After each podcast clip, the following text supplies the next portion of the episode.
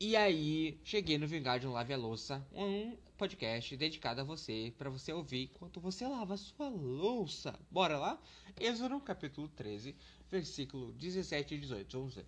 Quando o faraó deixou sair o povo, Deus não o guiou pela rota da terra dos filisteus, embora este fosse o caminho mais curto, pois disse: Se eles se defrontarem com a guerra, talvez se arrependam e voltem para o Egito.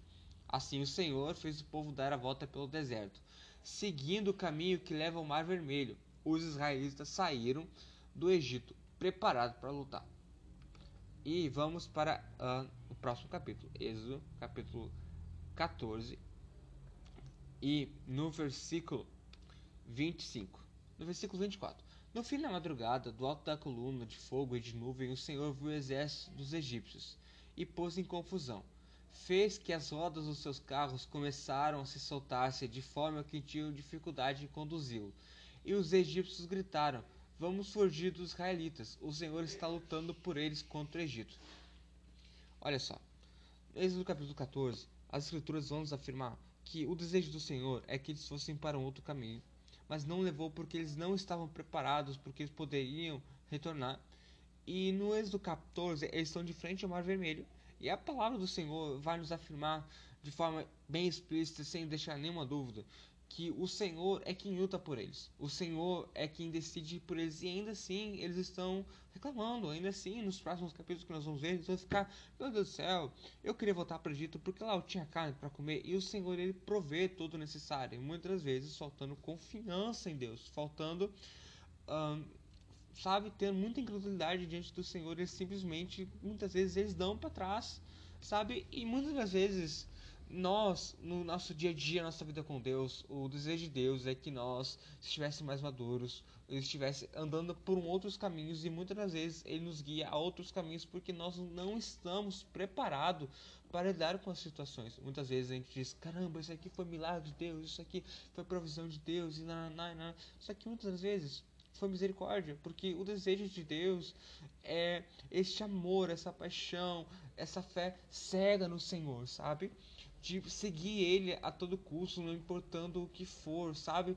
Porque, sabe, a nossa fé, tipo, a nossa vida com Deus não é essa vida rotineira de uh, colher provisão e tal. Isso faz parte, mas o desejo do Senhor é ter uma família. Efésios 2 vai nos falar que nós somos famílias de Deus, constadores do Senhor sabe? E para ilustrar bem, vamos ler Romanos 9, no versículo de número 2: Tenho grande tristeza e constante angústia em meu coração, pois eu até desejaria ser amaldiçoado e separado de Cristo por amor de meus irmãos, os de minha raça.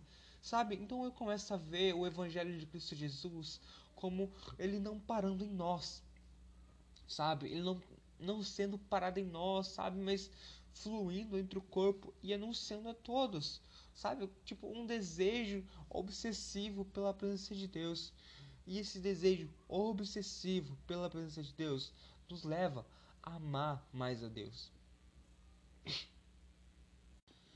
Esse desejo obsessivo nos leva a nos comprometer mais com a obra do Senhor, sabe? Se de fato Cristo mudou a nossa vida, se de fato Cristo foi um divisor de águas e transformou o nosso caráter, transformou a nossa rotina, transformou a nossa família, nós devemos investir todos os recursos nisso. Nós devemos investir toda a nossa vida nisso, sabe? Porque algumas das pessoas da história da igreja, eles vão falar muito sobre Cristo, me dê almas ou eu morrerei. Sabe? Porque eles tinham um amor tão grande pelas almas, um amor tão grande que sabe que eles não poderiam não pregar o evangelho, sabe? Pregar o evangelho é algo que estava no coração e ardia profundamente, indo muito além das preocupações, sabe, de pagar um boleto, de pagar uma conta de água, uma conta de luz, sabe? Nós desejamos, nós desejamos a presença de Deus, sabe? E para desejarmos a presença de Deus, sabe? Isso leva tempo, isso precisa ser desenvolvido, mas um dos ápices, um dos lugares onde nós devemos chegar é uma paixão pela obra de Jesus Cristo. É uma paixão por almas, pelos nossos irmãos que estão perdidos. Nós deveremos desejar isso com todas as nossas forças, sabe? Com tudo o que temos. sabe, desejar o Senhor com tudo. E isso é muito repetitivo, mas eu quero que você tenha isso bem claro, sabe? Que você tenha isso de forma nítida que você deve desejar com todas as suas forças que o evangelho seja proclamado em todos os cantos. Nós queremos que a glória do Senhor enche toda a terra sabe? Se nós não desejamos isso e se nós não estamos caminhando para isso, então qual é o princípio de nós estarmos seguindo ao Senhor? Sabe? Por que, que nós estamos aqui? Sabe? Nós devemos amar o Senhor de todo o nosso entendimento. Nós devemos amar o Senhor com todas as nossas forças e com todo o nosso coração. Se nós não estamos fazendo isso, então qual é o motivo de nós estarmos nos reunindo e amando o Senhor Jesus? Uh, John Knox ele tinha uma, uma frase que dizia dá-me a Escócia ou eu morro. George Whitfield ele dizia se não querem dar-me almas retire a minha. John Bunyan, John Bunyan dizia na pregação não podia contentar-se me ver sem o fruto do meu trabalho. Mateus Henry dizia Sinto maior gozo em ganhar uma alma para Cristo do que ganhar montanhas de ouro e de prata para mim mesmo. Moody dizia: Usa-me então, meu Salvador, para qualquer alvo, em qualquer maneira que precisar. Aqui está meu pobre coração, uma vasilha vazia, enche-me com tua graça. Henry Martin dizia: Henry Martin, ajoelhado na praia da Índia, onde for como missionário, dizia: Aqui quero ser inteiramente gasto por Deus. John Hyde, missionário da Índia, dizia: Ó oh Deus, dá-me almas ou eu morrerei. Sabe? Então, tipo, são pessoas que amavam o Senhor com todas as suas forças e com todo o seu coração. E uma resposta, uma consequência desse amor pelo Senhor é que nós amamos o que Ele ama, nós nos importamos com a pregação do Evangelho. David Brenner dizia: Eis-me aqui, Senhor, envia-me a mim, envia até os confins da terra, envia-me aos selvagens habitantes da selva, envia-me para longe de todo o conforto terrestre, envia-me para a morte se for para teu serviço e para o progresso do teu reino. Ele também escreveu: Lutei pela colheita das almas, multidões de pobres almas, lutei para ganhar cada uma, e isso em muitos lugares. Sentia tanta agonia, desde o nascente do sol até anoitecer, que ficava molhado de suor por todo o corpo. Mas, ó meu querido Senhor, suou sangue pelas pobres almas, com grande ânsia. Eu desejava ter mais compaixão John Welsh encontrava-se noites, nas noites mais frias, prostrado ao chão, chorando e lutando com o Senhor por seu povo. Quando a sua esposa implorava e perguntava por que, que ele estava fazendo isso, a resposta é: Tenho que dar conta de três mil almas e não sei onde estão sabe? O que eu tô querendo dizer, se você não entendeu nada até aqui, é, cara, a vida com o Senhor é incrível e, sabe, a gente encontrar misericórdia e provisão de Deus, isso é incrível, isso é maravilhoso, mas isso não é o Evangelho, de fato, sabe? É uma parte do Evangelho, sabe? Mas o que, que acontece é que muitos desses missionários morreram, como eu citei ali em cima, o John Nelson Hyde, ele basicamente ele morreu orando, sabe? Vamos ver um relato aqui que eu salvei aqui. Olha só. Esse missionário da Índia, em 1912, ele retornou para a América devido a problemas de saúde. Então, antes de sua morte, quando o Senhor o chamou, o médico examinou e afirmou: "O coração está em terríveis condições. Nunca encontrei um caso como este. Está deslocado da posição normal do lado esquerdo e passou para o lado direito.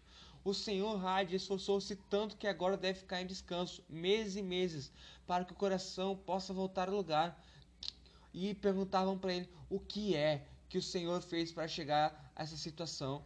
E muitos chegaram à conclusão que a sua vida de incessante luta em oração, com lágrimas pelos seus filhos na fé, pelos companheiros de luta e pela igreja na Índia foi o que fez chegar a isso na hora de sua morte, sua última frase foi: aclamem a vitória de Jesus Cristo. Sim, John Hyde orou até seu coração ser deslocado para o Senhor levantar milhares de obreiros convertidos na Índia.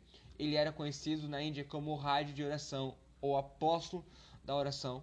Nós também temos a história dos moravianos, que ao Subek, em uma ilha, tinha muitas pessoas que não conheciam o evangelho, eles se venderam como escravos para ir lá pregar o evangelho. A gente não teve nenhum relato, ou seja, nós temos uma responsabilidade, um dever de anunciar o evangelho. Sabe, a vida é boa, a provisão do Senhor é bom. Sabe, quando o Senhor ele provê recursos para pagar uma conta, isso é maravilhoso, isso é digno de louvor, glória a Deus.